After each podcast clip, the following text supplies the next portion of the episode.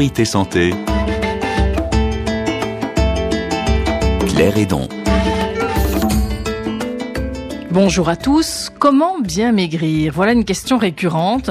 Le surpoids et l'obésité ont un impact sur la santé, on le sait, hein, plus particulièrement d'ailleurs sur le diabète et les maladies cardiovasculaires, mais pas seulement.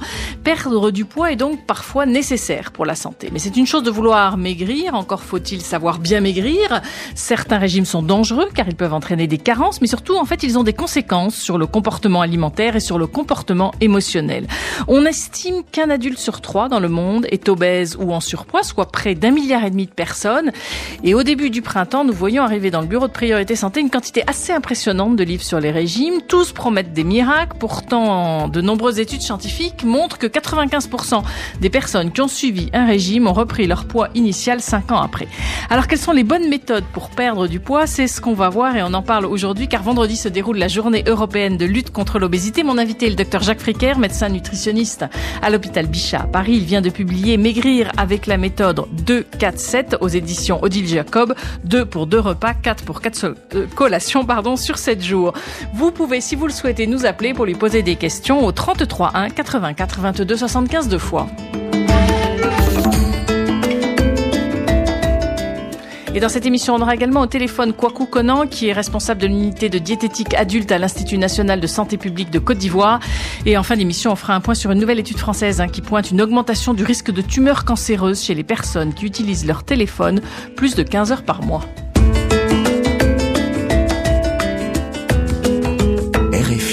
Docteur Jacques Fricker, bonjour. Bonjour. Merci d'être avec nous en direct dans Priorité Santé pour répondre à mes questions, mais je dirais surtout celles des auditeurs. Alors, ce titre assez étonnant, hein, m'écrire avec la méthode 2-4-7, euh, pourquoi? C'est parce qu'en fait, l'équilibre, il se fait pas à la journée? Alors l'équilibre se fait, se fait en fait sur la semaine et c'est pour ça qu'il y a le 7 parce que je propose euh, avec cette méthode de manger des pâtes, de manger du chocolat et de, de boire un peu de vin si on aime ça. En, et quand chaque chaque personne, chaque chaque lecteur ou chaque patient, premier patient, peuvent le répartir comme il le souhaite. C'est pas moi qui dis de le prendre le lundi, le mardi, c'est chacun fait comme il le souhaite parce qu'on a parce qu'on a chacun donc des habitudes de vie un peu différentes. Et euh, le 2-4, c'est parce que les deux repas importants, c'est notamment le déjeuner et le dîner. Le dîner est beaucoup plus important euh, pour le métabolisme qu'on ne pense. Et en revanche, le petit déjeuner n'est pas toujours indispensable parce que souvent les personnes qui veulent maigrir n'ont pas faim le matin et j'ai voulu avec ce livre un petit peu casser la dictature du petit déjeuner copieux. Quand on aime manger le matin copieusement, c'est très bien, mais si on n'aime pas, on n'a pas besoin de se forcer. Et là aussi, plusieurs études scientifiques ont montré que si on se force à manger le matin alors qu'on n'a pas envie, finalement, on prend du poids. Parce qu'on va manger plus sur le global plus de la sur journée. la journée, que finalement, on va manger autant au déjeuner et au dîner. En revanche, la bonne, la bonne conduite, ça serait partir, enfin ne pas manger tout de suite en se levant, mais manger deux trois heures après quand on a faim et pas avant. Par exemple, vers 10 heures, une banane, un peu de pain de fromage, un yaourt avec des fraises. Vous voyez, chacun pouvant adapter à ce qu'il aime et à ce, dont il est à sa disposition, mais ne pas se forcer à manger systématiquement au saut du lit. On peut très bien prendre une collation un peu plus tard et quatre collations éventuellement lorsqu'on a faim dans l'après-midi ou parfois il y a beaucoup de personnes également qui veulent maigrir qui ont besoin de manger avant de se coucher pour des raisons souvent émotionnelles. Et à ce moment-là, la méthode également propose cette solution euh, qui est souvent bien appréciée. On va revenir hein, tout au long de cette émission sur cette méthode, sur l'importance hein, des, des, collations. Vous dites que ça évite justement de prendre après des, des, repas trop copieux. Les auditeurs sont nombreux à appeler pour vous poser des questions. Les auditrices, d'ailleurs, on a Caroline qui nous appelle de Cotonou au Bénin. Caroline, bonjour. Bonjour, santé. Nous vous écoutons, parlez bien près du téléphone et vous avez la parole. D'accord. Bonjour, de santé. Euh, ma préoccupation est la suivante. Euh, euh, j'ai la taille 1m64, mais je pèse 94 kilos. Au fait, je suis grosse depuis mon enfance. Mais manger même, c'est un problème pour moi. Je ne mange qu'une seule fois par jour. Mais je fais la marche une seule fois par semaine, selon mon emploi du temps, bien sûr. Mais j'ai constaté que depuis la césarienne, depuis l'année 2010, je prends, je prends du poids exagérément. Mais quoi faire? Je ne sais plus. Je, je ne mange pas trop gras, mais je, je prends du poids. S'il y a des médicaments, je, je peux les prendre, mais je ne sais pas. Comment Voilà, faire? Alors, docteur euh, Jacques Fricker, d'abord peut-être sur la question de, de, de la césarienne et d'avoir eu un enfant, est-ce qu'on on En fait, grossit la, plus la à- césarienne elle-même n'augmente pas le risque de prise de poids. En revanche, effectivement, la, la grossesse peut favoriser la prise de poids, ainsi que des traitements hormonaux lorsqu'il y a eu besoin de traitements hormonaux pour tomber enceinte. Donc ça, effectivement, ça peut faire prendre du poids. Euh, par ailleurs, quand on est après, quand on a un enfant, on prend parfois du poids parce qu'on mange la même chose que les enfants. C'est-à-dire, vous achetez des biscuits pour les enfants, vous en mangez, donc là, il y a un risque de prise de poids. Mais euh, Caroline, euh, c'est une très très mauvaise idée de ne faire qu'un seul repas par jour. Les études scientifiques ont bien montré qu'on maigrit beaucoup plus facilement lorsqu'on fait 4, 5 collations ou repas dans la journée que si on n'en fait qu'un ou deux. Donc si vous concentrez toute votre nourriture sur une seule, un seul moment dans la journée, là vous allez prendre plus de poids que si vous faites trois repas par jour ou encore mieux, trois repas et une ou deux, voire trois collations. Donc c'est une mauvaise Pourquoi idée. Qu'est-ce qui se passe finalement dans le corps si on fait qu'un repas dans le métabolisme Quand on fait qu'un seul repas, en fait, on fabrique plus d'insuline. Si on, on- si on part de la même nourriture, hein, la même quantité de nourriture, si on la répartit en plusieurs repas, on va fabriquer moins d'insuline. Donc si on la répartit, on fabrique moins d'insuline. Si on la fractionne, et si on a moins d'insuline, on stocke moins les calories. Parce que l'insuline fait stocker en fait les calories? L'insuline fait stocker. L'inst- L'insuline conduit à faire stocker les calories dans notre graisse. Par ailleurs, quand on fait plusieurs collations, plusieurs repas, on est plus dynamique pour marcher, on est plus dynamique pour bouger. Si vous faites un seul repas par jour, d'une part, vous vous sentez faible à distance du repas, parce que vous avez besoin d'énergie et vous n'avez pas. Et par ailleurs, juste après le repas très copieux, on se sent trop lourd pour bouger. Alors que si vous faites plusieurs petits repas dans la journée, à la fois vous avez de l'énergie en continu pour bouger, et à la fois vous n'êtes pas trop lourd au niveau de l'estomac. Donc, vraiment un conseil à vous donner, Caroline, c'est de faire au moins trois repas par jour. Quand vous voulez, ça peut être à 14 heures pour le déjeuner, ou à midi, ou à 11 heures du matin, selon votre rythme, mais au moins trois repas par jour. Pourquoi pas en plus une ou deux collations, mais certainement pas faire un seul repas par jour. Par ailleurs, vous dites que vous marchez une fois par semaine, mais ça suffit pas. On a besoin de bouger tous les jours, au moins une demi-heure par jour, et il faudrait, si possible, même marcher une heure par jour. Les chercheurs ont montré qu'on aurait besoin de marcher au moins 5 km par jour. Alors, soit courir, soit marcher. Pas forcément en une seule fois. Ça peut être en plusieurs fois pour aller chercher les enfants à l'école, pour aller faire des courses, pour aller travailler. Mais marcher donc, si possible, au moins une heure par jour et en tout cas, au moins une demi-heure. C'est très important. Les escaliers, le jardinage, tout ça, ça intervient également. Enfin, euh, attention donc au, riz et à la sauce, où ça, ça fait quand même grossir si on en prend beaucoup. Il faut absolument que ça soit accompagné de légumes. Les légumes, c'est très important pour maigrir. C'est ce qui est le plus important avec l'activité physique et avec également le fait, pour Caroline notamment, de ne pas tout manger au même repas, mais de répartir sa nourriture sur la journée. Caroline, est-ce que ça vous paraît possible ce que vous dit le docteur Fricker Allô? Oui? Vous, vous- Caroline? Oui, euh, oui, je vous suis. Oui, vous avez entendu ce qu'a dit le docteur Fricker Est-ce que ça vous paraît possible? Oui, oui, non, oui, je peux le faire, mais euh, pour la prise de thé vert, j'aurais appris que le thé vert, ça diminue. Ça fait maigrir. Alors on a Ça- entendu beaucoup de choses. C'est intéressant que vous posiez cette question, Caroline, parce qu'on a eu beaucoup de messages effectivement sur le thé vert, sur le citron aussi. Euh, Ah, non, le citron, c'est très bien pour la vitamine C, ça ne fait pas maigrir. Le thé vert, ça fait très légèrement brûler des calories, mais très légèrement. Par ailleurs, ça diminue un tout petit peu l'assimilation des lipides, des graisses, mais on n'a jamais vraiment montré que ça faisait maigrir. C'est bon pour la santé, donc buvez, du- buvez du thé vert, ce sera beaucoup mieux que des sodas ou que des jus de fruits. Mais euh, du thé vert non sucré, si vous voulez maigrir, c'est important. Moi, je vois beaucoup de, euh, de femmes ou d'hommes, d'origine maghrébine notamment, qui boivent beaucoup de thé vert sucré, du thé à la menthe, ou du thé noir d'ailleurs, du thé vert, mais du thé à la menthe sucré, et là, ils prennent du poids à cause du thé. Donc, si on veut que le thé aide à maigrir, c'est sans sucre. Et en tout cas, il ne faut pas en attendre des miracles. Ça aide un tout petit peu peut-être, mais encore une fois très très peu, et c'est sûrement pas l'essentiel. Merci beaucoup en tout cas, euh, Caroline, et bon courage à vous.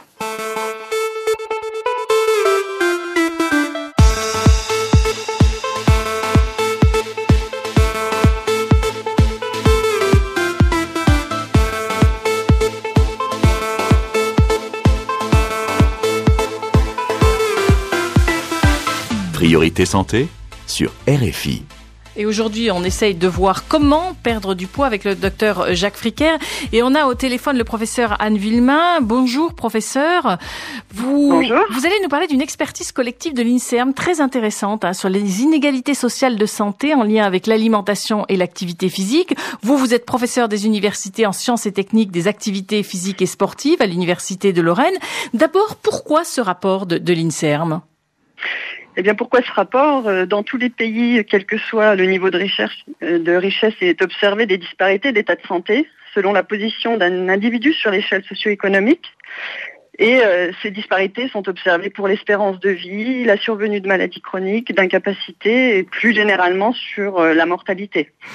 Donc on observe euh, un gradient social. Et plus un individu occupe une position socio-économique défavorable, plus euh, il va être euh, en mauvaise santé. C'est ça, il y a une différence par exemple sur la France d'espérance de vie euh, de, plus de 10 ans si je, si je ne dis pas de bêtises. Vous allez nous parler plus particulièrement d'activité physique, mais j'aurais quand même une question avant sur les disparités nutritionnelles selon la position socio-économique. Qu'est-ce que vous avez constaté dans ce rapport? On constate euh, des choses que l'on connaît, je pense, hein, qui, visent à, dire que les consommations alimentaires sont moins favorables à la santé dans les foyers dont les conditions socio-économiques euh, sont les plus basses, comparées à ceux dont les conditions socio-économiques sont plus élevées. Euh, L'alimentation des personnes de, socio, de positions socio-économiques plus basses euh, se caractérise notamment par des faibles apports dans des produits de type fruits et légumes, par exemple. Et sur ce point, on peut souligner que finalement, les fruits et légumes, si on reprend cet exemple-là, sont les sources d'énergie les plus chères dans l'alimentation et que l'énergie finalement est chère là où elle est rare et bon marché là où elle est euh, abondante.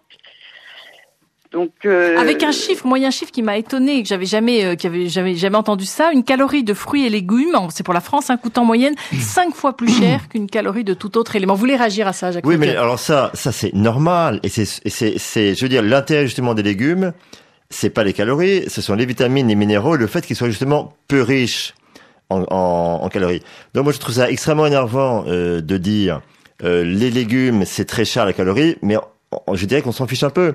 Parce que justement, c'est l'intérêt des légumes, c'est d'être pauvre en calories. En revanche, que les légumes et les fruits soient trop riches, soient trop chers, pardon, pour les personnes euh, en du milieu social défavorisé, c'est vrai. D'où l'intérêt de prévoir, pourquoi pas, des, des bons pour les foyers, modestes pour pouvoir disposer directement de fruits et de légumes. Mais arrêtons de dire que les légumes, c'est pas bien parce que c'est un peu de calories pour, pour 100 grammes, parce que justement, c'est l'objectif, c'est tout leur intérêt, c'est une grande partie de leur intérêt. Mais, mais c'est la, la constatation, c'est que c'est plus cher.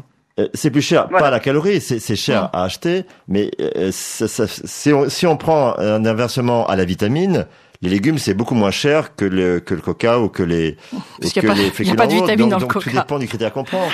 Professeur, euh, Professeur Anne Villemain, j'aimerais bien qu'on parle activité physique avec vous, hein, parce que c'est- vraiment le- votre secteur de, de travail et de recherche. Alors justement, quelles sont les différences d'activité physique chez les adultes et chez les enfants? On va avoir de grosses différences suivant le niveau socio-économique. Donc on observe que, indépendamment de l'âge euh, et du sexe, l'activité physique est pratiquée euh, différemment selon les profils socio-économiques euh, des personnes. Chez les adultes, le contexte dans lequel l'activité physique est pratiquée est extrêmement important puisqu'on observe finalement des comportements dans les populations les plus défavorisées où on a des gens qui font beaucoup d'activité physique, globalement, si on compte tous les types d'activités physiques qu'ils peuvent pratiquer. Alors qu'en fait, quand on explore un petit peu plus en détail ces natures de pratiques, on s'aperçoit que ces personnes de milieux plus défavorisés ont moins accès à des activités plus structurées, plus organisées, comme euh, des activités sportives. Et en fait, une euh, simplement pour qu'on comprenne bien, c'est qu'ils font de l'activité physique parce que leur métier, où ils sont des ouvriers sur des chantiers, où ils se font des ménages, leur métier procure une activité physique. C'est ça en fait. voilà, il y a une forte proportion de leur activité quand on voit l'activité physique de manière globale, qui est due à une activité phique au travail Mm. qui n'est pas forcément bénéfique à la santé, elle. Et Donc- pourquoi ça? Parce que c'est pas simplement le fait de bouger. Non, la- l'activité physique ne se résume pas à une dépense énergétique.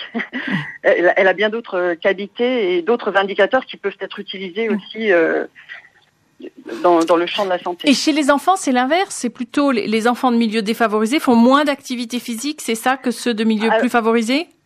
Alors globalement, euh, les études sont très contradictoires et la position socio-économique de la famille n'influence que très peu le niveau d'activité physique non organisée.